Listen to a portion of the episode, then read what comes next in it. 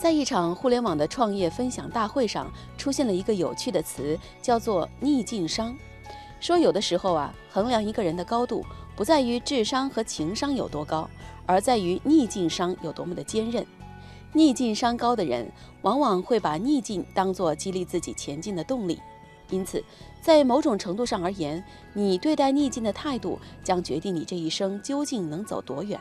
这是一个充满变数与机遇的时代，逆袭的事情无时无刻不在发生。有的人靠写作一举成名，成为畅销书的作者；有人靠一个新颖的点子，立马融资上千万；还有人开一个独特的网店，发家致富。我们在看到别人光芒万丈的同时，也要相信自己奋斗的力量。如果你不逼自己面对现实与挫折的残酷，你将永远不知道自己会有多么的优秀。逃避不能解决问题，反而会加剧你的困境。不管当前的处境如何，都希望我们能把眼前的事情做好。今晚我推荐我们来说说正确对待逆境的态度。一次跟同事出去采访，对方是一位知名的旅行摄影师。我们吃完中午饭就立即启程，本以为能够提前抵达，不料中途堵车，迟到了半个小时。在途中，我们设想过可能会面临的最糟糕的状况。但是令人惊讶的是，来到酒店以后，发现他并没有生气，而是静静地坐在窗台边，布好茶点，请我们落座。他长相普通，但是目光亲切，言谈温柔得体，让人如沐春风。他讲起刚毕业那会儿，也曾去一家报社工作。渐渐地爱上了摄影，下班以后一有空就跑到朋友的照相馆里打下手，自学专业知识。有一次为了采景，他徒步从四川走到拉萨，夜里遇到狼群，当时已是心灰意冷，认为死路一条。但是突然看到远处有一道火光，他激动地大声呼救，恰巧被带着猎犬巡逻的当地人救了。侥幸死里逃生。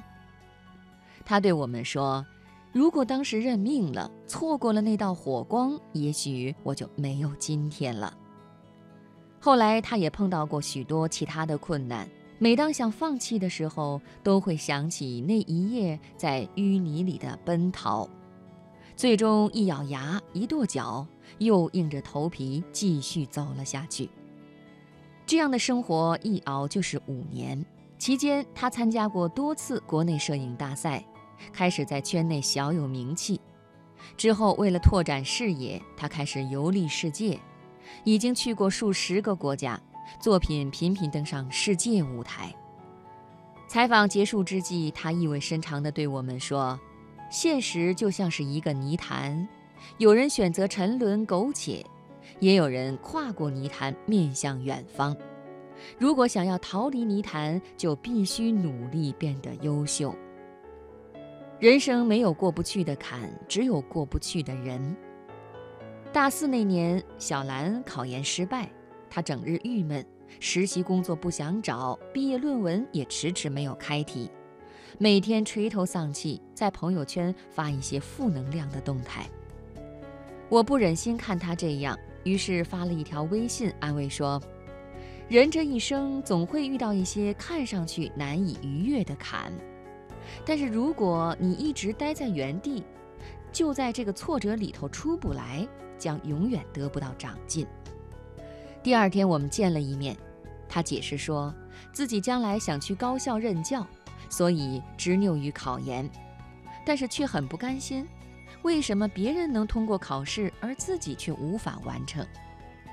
我对他说：“既然你有目标，并且那么清晰，那眼下的失败不过是暂时的不顺。人这一生啊，不可能事事都如意，我们总得学会去面对那些突如其来的逆境。”回到家刷朋友圈的时候，看见他发了一条动态：“如果你有梦想，就要去捍卫它。”一年眨眼而过。就在前几天，小兰通过了心仪大学的研究生复试，专程打来电话感谢我一年前对她的激励。其实这又何尝不是一种对自己的激励呢？我喜欢这样一句诗：“黑夜给了我黑色的眼睛，我却用它来寻找光明。”人生也是如此啊！即使身处逆境，也不能失去对未来的向往。要知道，转机往往把握在努力改善的人手中。只有一步步往前走，你才能摆脱脚下的淤泥。